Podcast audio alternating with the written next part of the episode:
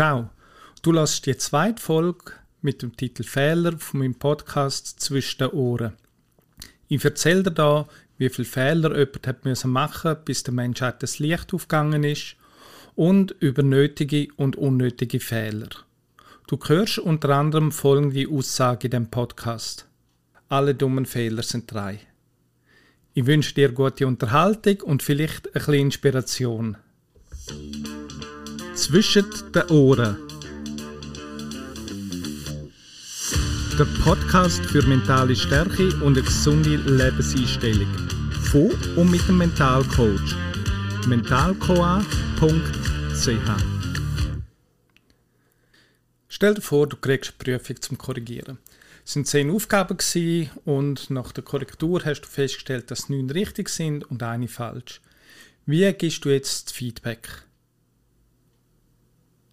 Bist du jemand, der das Feedback gibt, neun richtig, super?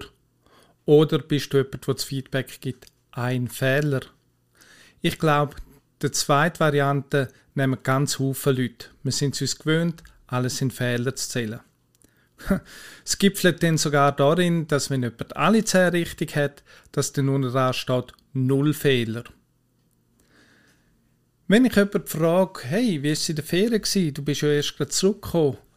Dann kommt vielleicht so das Feedback, ja, es war auch schön, gewesen. nur an einem Abend haben wir äh, fast keinen Platz im hoteleigenen Restaurant und das Buffet war schon ziemlich leer. Gewesen. Sie sind fast nicht nachgekommen mit Nachschöpfen. In der Skihütte ist es einmal auch sehr eng, gewesen. wir haben auch lange gewartet, bis wir Platz hatten.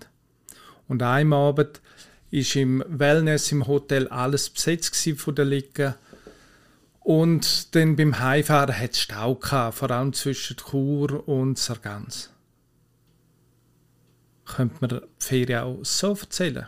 Hey, wie war es in Ferien in der Rosa? Ja, es war auch schön. Wir hatten schönes Wetter. Es hat relativ wenig Leute auf der Piste.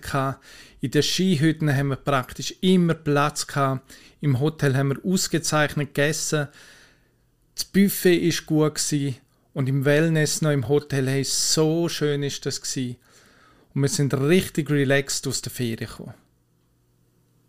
Du merkst, ich kann auf zwei Arten berichten. Ich kann entweder die Mängel vorheben oder was gut gegangen ist wir sind irgendwie so auf Fehler fixiert. Ich habe ja auch gebeten, Feedbacks geben zum Podcast. Ein Feedback, das ich bekommen habe, ja, es war gut hat mir gefallen, aber du hast bei zwei Stellen hast du die Wörter verschluckt und einmal hast du irgendwie in die gemurmelt. Aber dass vorher und nachher über 100 Sätze und Wörter perfekt sind, super, wird nicht erwähnt. Also auch da wieder, wir sind sehr fixiert auf Fehler. Aber warum ist denn das überhaupt so? Die Menschheit hat gelernt, defizitorientiert zu denken. Wer schlechte und negative Erfahrungen gut speichern kann, der hat überlebt. Ich gehe ganz weit zurück in die Zeit, wo wir noch Jäger und Sammler sind. Wenn wir durch den Wald gelaufen sind und blaue Beeren gesucht haben, haben wir schon mal festgestellt, dass es gibt derige, die an Büsch wachsen, die Heidelbeere, und es gibt derige, die an einer langen Blüte wachsen, ein einziges Beere, die Einbeere, die wäre im Fall giftig. Und wenn jetzt jemand da sammeln ist und dann am Abend hat man es gegessen, man hat Bauchweh bekommen, dann hat man mal geschaut, welches Beer ist es, man hat ein bisschen nur Heidelbeere gegessen, man hat mal ein, zwei Einbeeren gegessen und hat gemerkt, Heidelbeere gut, Einbeere nicht gut. Die, die das gespeichert haben, die haben weiter können von der blauen Beere essen. Die, die das völlig freudig vergessen haben, sagen, hm, blaue Beere gut und dann mal zu viel Eibeeren verwünscht haben, die haben dann so ein Mal leider nicht überlebt. Und von so Menschen stammen wir nicht ab. Es hat sich dort schon gezeigt, wer sich Schlechtes merken Negatives merken hat bessere Überlebenschancen. Geschichte ist dann weitergegangen und auch immer wieder ist defizitorientiert die Superkraft gewesen. Wenn es Nahrungsmittelknappheit gegeben hat, Krankheiten, Katastrophen, findliche Angriffe, sind einfach die Menschen gut gewesen, die immer Mängel gesucht haben, die Schwachstellen gesucht haben und das optimieren haben können. Menschen, die da keine Energie verschwendet haben, die sind dann eben gestorben und von denen stammen wir nicht ab. Kurz zusammengefasst, in der Vergangenheit hat Defizitorientiertheit uns über Haufen Zeiten hinweg geholfen. In der heutigen Zeit, ist mal meine Meinung, wäre es halt Zeit, das defizitorientiert aufzugeben und das Gute für zu haben und auf das Gute fokussiert zu sein.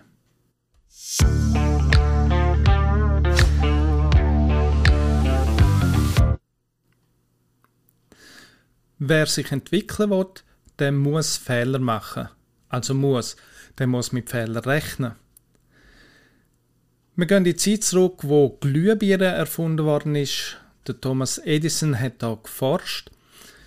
Man hat da ein Material gebraucht, wo man hat zum Glühen bringen, wo dann Licht gegeben hat. Die Herausforderung war, dass wenn man etwas zum Glühen gebracht hat, das ziemlich rasch verbrennt ist und der Faden zerbröselt ist. Edison hat da angefangen zu forschen. Ziemlich schnell hat er mal festgestellt, dass an der Luft so Sachen nicht gut sind, wie die Luft hat Sauerstoff und Sauerstoff forciert eine Verbrennung. Also hat er angefangen, seine Experimente im Vakuum durchzuführen und das war schon die erste Challenge, gewesen, wie bekomme ich all das Material in das Vakuum rein. Dann hat er angefangen, Experimentieren mit Material, zum Beispiel mit Kohlefäden hat er angefangen, über andere Metalle und am Schluss ist dann beim Wolfram gelandet. Das sind etliche Versuche, die er gemacht hat und man sagt, nach etwa 1000 Versuchen ist dann einmal gefragt worden, du, äh, bist du nicht ein, bisschen ein Loser? Bist du nicht ein Versager? Du kommst ja gar nicht sein, es gibt ja keine Lösung. Du machst einen Fehler nach dem anderen. Edison hat gesagt, nein, nein, ich habe einfach herausgefunden, tausend Wege, wie es nicht geht. Er ist dran geblieben und man sagt, er hat rund 9'500 bis 10'000 Versuche gehabt, bis er endlich die Glühbirne so erfunden hat, dass die lang brennt hat. Die Lösung war dann Wolframfaden im Vakuum. Es gibt Firmen, die haben eine schlechte Fehlerkultur. Das sind Fehler verboten. Man steht nicht zu Fehlern, man vertuscht Sachen. Ich möchte ein extremes Beispiel zeigen, wie es geht, wenn man Fehler vertuscht, wenn man das nicht meldet. Wir reisen zurück ins Jahr 1986 in Ostblock in die UdSSR. In Tschernobyl hat man dort einen Atomreaktor am Laufen gehabt. Ein Fehler, wo man dort schon gemacht hat, es ist eigentlich ein Reaktor zur Herstellung von plutoniumfähigem Material. Weil man den aber gebraucht hat zum Strom herstellen, hat man den ein bisschen umgerüstet und hat ihn so gebraucht zum Strom herstellen. Ein weiterer Fehler war, man war überzeugt, dass da nichts passieren kann, dass so eine unmöglich kann explodieren Das heißt, man hat den Bauweise von dem Kernkraftwerk sehr leger genommen, man hat den Block von dem AKW nicht zusätzlich noch geschützt. Man hätte dann eine äh, Übung machen, wie es geht, wenn der Strom abstellt, bis die Notstromgruppe kommt, dass man den ganzen Reaktor wieder kühlen kann. Man hat das vorbereitet, es hat Verzögerungen gegeben. Man hätte das eigentlich mit der Tagesschicht durchführen, das ist aber nicht dazu gekommen und dann ist die Abendschicht und dann hat es geheißen, ihr müsst das durchführen. Auch da der Fehler, die sind nicht instruiert gewesen, die haben nicht gewusst, wie man das genau macht. Es hat aber niemand etwas gesagt, sondern man hat es dort durchgezogen. Man hat Notsystem überbrückt und es ist dann so weit gekommen, dass es wirklich sehr, sehr kritisch geworden ist. Man hat das Ganze abstellen und dann hat man dort auch wieder Fehler bemerkt. Die ganzen Stäbe, die hätten reinfahren und das Ganze stoppen haben zuerst alles um das Hundertfache erhitzt. Durch die Erhitzung haben sich dann all die Kanäle verbogen, die Stäbe haben gar nicht reinfahren und das Wasser ist urplötzlich verdampft und dann hat es ja den grossen Unfall gegeben. Von Moskau aus hat man dann gemerkt, dass da kein Strom mehr kommt. Man hat nachgefragt, auch da hat man wieder keinen Fehler zugegeben. Man hat gesagt, ja, wir haben einen kleinen Unfall gehabt, wir mussten mal runterfahren, aber es kommt schon wieder. Also wir sehen, es ist Fehler an Fehler an Fehler gewesen. Weil man nicht gewusst hat, dass vorher schon so viel Fehler gelaufen ist, ist man davon ausgegangen, dass bis jetzt alles gut ist und dann mag es vielleicht ein Fehler noch leiden. Man hat es dann so genannt, eine Verkettung unglücklicher Umstände. Für mich ist das einfach eine Fehlerkette am Stück gewesen. Auch in Firmen gibt es so Kulturen, dass man keine Fehler macht, keine Fehler zugibt. Wenn einer passiert, frage ich mich, hm, wem kann ich das jetzt in die Schuhe schieben? Sicher nicht ich.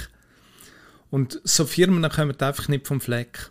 Weil wenn man etwas möchte weiterentwickeln, Fehler sind aber tabu, dann greift man zurück auf altbekanntes, weil da weiß ich, was funktioniert und was nicht funktioniert. In so einer Firma herrscht einfach Stagnation. Und wie lange dass die Firmen in am Markt bleiben, wenn stagnieren, das ist wohl klar. Andere Firmen stehen Fehler viel positiver gegenüber. Die wissen, wenn wir uns auf neues Terrain wagen, müssen wir Erfahrungen sammeln, wir tun mal etwas annehmen, wir tun mal etwas ausprobieren. Wir merken nachher, ist das eine gute Idee gewesen, können wir da noch etwas optimieren oder ist das wirklich eine sehr schlechte Idee gewesen.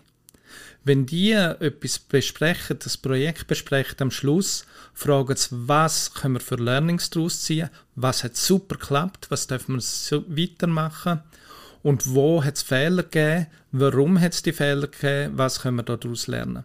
Das sind sehr innovative Firmen und da dürfen wir auch Erfahrungen sammeln. Meine Frage, wie ist es bei dir? Stehst du zu Fehlern? Sagst du, ja, Fehler gibt es, weil ich gerne Neues mache? Oder hassest du Fehler und vermeidest Fehler, willst aber gleich Neues machen? Das ist doch ein Widerspruch, oder?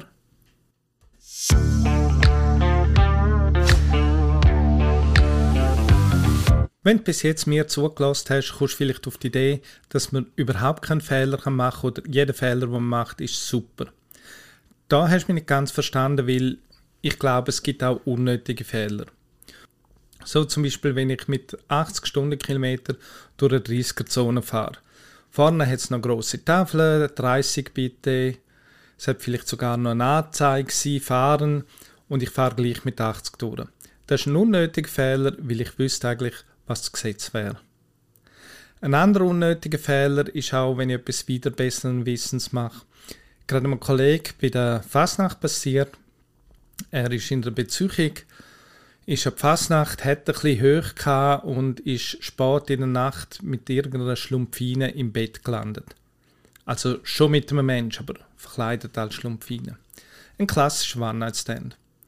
Er ist dann zu mir gekommen, hat das Ganze geklackt und gesagt, gell, das war ein Fehler. Gewesen.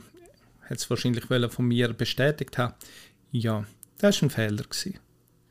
Er hat sich dann versucht auszuzeichnen und gesagt, ja, weisst, wenn ich zu viel getrunken habe, dann bin ich nicht mehr so zurechnungsfähig und dann erliege ich halt dem Charme vom anderen Geschlecht. Auch das weiß er schon, es ist nicht das erste Mal gewesen. und auch da ist ein Fehler gewesen, dass kein Kollege dabei hatte, der auf ihn aufgepasst hat oder dass er ein bisschen weniger getrunken hätte. Ich habe ihn gefragt, haben er wenigstens verhütet? Nein. Da kann ich meinem Kollegen nur sagen, alle dummen Fehler sind drei. Und manchmal muss man dann halt so eine Suppe, wo man sich eingebrockt hat, auch auslöffeln. Ein anderer unnötiger Fehler ist, wenn man Erfahrungen gemacht hat in seinem Leben und daraus wirklich nichts gelernt. Ich hatte einen Kunden, der ist aus einer Burnout-Klinik gekommen, ist wieder eingestiegen in den ersten Arbeitsmarkt, bis im alten Job ist bei mir rund einen Monat gewesen. Nach einem Monat hat er gesagt, du, ich habe es im Griff und ist alles gut und hat die Zusammenarbeit mit mir beendet. Ziemlich rasch ist er wieder im alten Fahrwasser gewesen, mit der Konsequenz, dass er zweites Mal in die Burnout-Klinik gekommen ist. Und glaubt mir, eine Burnout-Klinik ist nichts, wo man zweimal rein will. Meiner Meinung nach hat er da den Fehler gemacht, dass er aus seinen Learnings nichts gelernt hat. Ich sage oft meinen Kunden, die einmal in eine Burnout-Klinik kommen, ja, das ist jetzt eine Erfahrung, die du gemacht hast. Du hast gemeint, es läuft so, wie du es gemacht hast und hast jetzt festgestellt, der Preis, den du gezahlt hast, ist viel, viel zu hoch. Also musst du etwas ändern. Zusammengefasst, das sind für mich unnötige Fehler, wenn man etwas nicht gelernt hat aus der Vergangenheit. Das ist der Fehler 1, der nicht nötig ist. Und Fehler 2, wenn man etwas wieder besseren Wissens macht.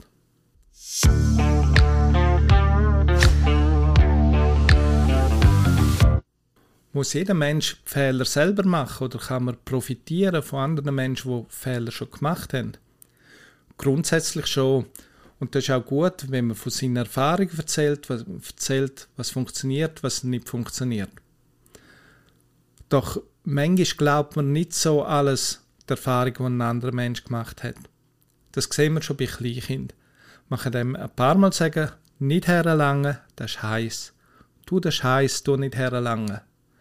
Das ist im Fall heiß. Einmal tut das Kind gleich mal herlangen, zum schauen, ist es wirklich heiß, kann man dem Patrick vertrauen. Und genau das möchte ich auch ein bisschen anschauen. Kann man denn wirklich allen Erfahrungen von anderen vertrauen? Oder ist eine Erfahrung nicht einfach auch eine individuelle Erfahrung? Es gibt Leute, die zum Beispiel sagen, du geh ja nicht in die Firma arbeiten, das ist so schlechtes Klima, die sind unfreundlich, du wirst nur über den Tisch gezogen.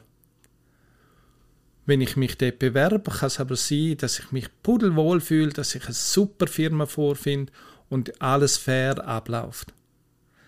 Also hat die andere Person zwar gefunden, es sind Fehler bei der Firma zu arbeiten, aber für mich geht das super auf.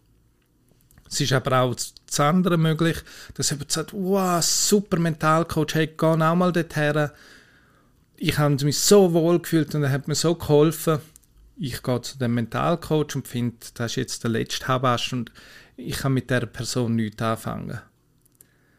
Und das ist ein, bisschen ein schmaler Grad, was soll ich anderen Leuten glauben und wo soll ich gleich noch eigene Erfahrungen machen. Ich denke, es ist sowohl als auch. Das Kunststück ist einfach herauszufinden, wo möchte ich Erfahrungen machen, wo lerne ich es und tun auf Erfahrung von anderen Leuten zugreifen. Was denkst du eigentlich da dazu?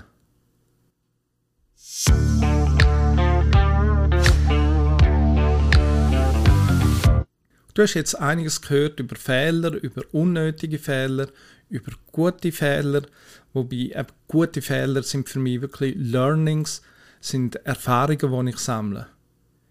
Wie hast du mit deinen Fehlern? Stehst du zu Fehlern? Ist es okay, wenn du Fehler machst? Bist du froh um Learnings? Wenn du ein Mühe hast mit Fehlern, gib dir noch einen kleinen Hinweis. Wenn du die sechs Buchstaben von Fehler nimmst und du sie anders antworten, gibt es nämlich das Wort Helfer. Insofern sind Fehler Helfer. Ich rede nicht von den unnötigen Fehlern, sondern von allen anderen Fehlern.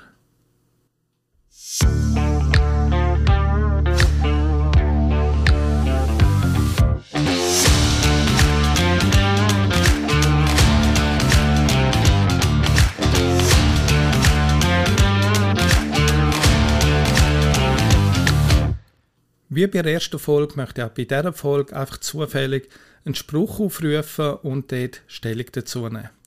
Der Martin, Gruß an dieser Stelle, hat mich noch aufmerksam gemacht, dass man vielleicht gar nicht rauskommt, was ich da mache. Ich sammle auch extrem viele Sprüche, wo mir in den Sinn kommen, wo ich irgendwo drüber stolpere und tue die in den Social Media posten. Wer mir folgt auf Facebook, Instagram oder LinkedIn, kennt Bilder mit Schlümpf und den Sprüchen und meine Gedanken.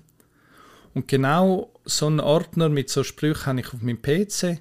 Ich switche durch, solange das Musik läuft, liest den Spruch vor, wo dann stehen bleibt und mache ein paar Gedanken dazu.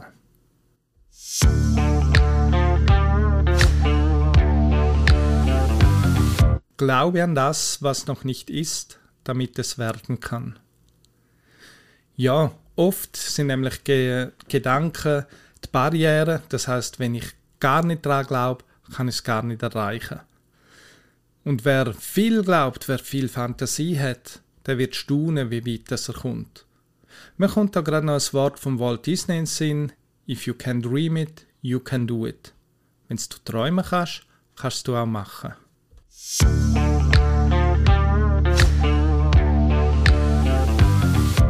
Zum Schluss noch etwas in eigener Sache. Am Samstag, 1. April, öffnen wir wieder unsere Coaching-Räume. öffnen. Es gibt Glücksimpuls, Vorträge und Gedanken. Ab 9 Uhr sind wir für euch da. Am halb 10 Uhr gibt es ein Kurzreferat von mir zum Thema Missverständnis und Konflikt umschiffen, Fallgrube Kommunikation. Am halb 11 Uhr gibt es ein Referat von der Körpertherapeutin Brigitte Köppel und der Karin zum Thema mental stark und emotional ausgeglichen die Mitte vom Leben gestalten. Wechsel, Wandel, Bewegungsjahr. Du findest alles auf unserer Webseite unter www.mentalcoa.ch Kurse. Wir sind froh, wenn du dich anmeldest und freuen uns. Haben schönen und weg. Zwischen den Ohren. Der Podcast für mentale Stärke und eine gesunde Lebenseinstellung. Von und mit dem Mentalcoach. mentalcoa.ch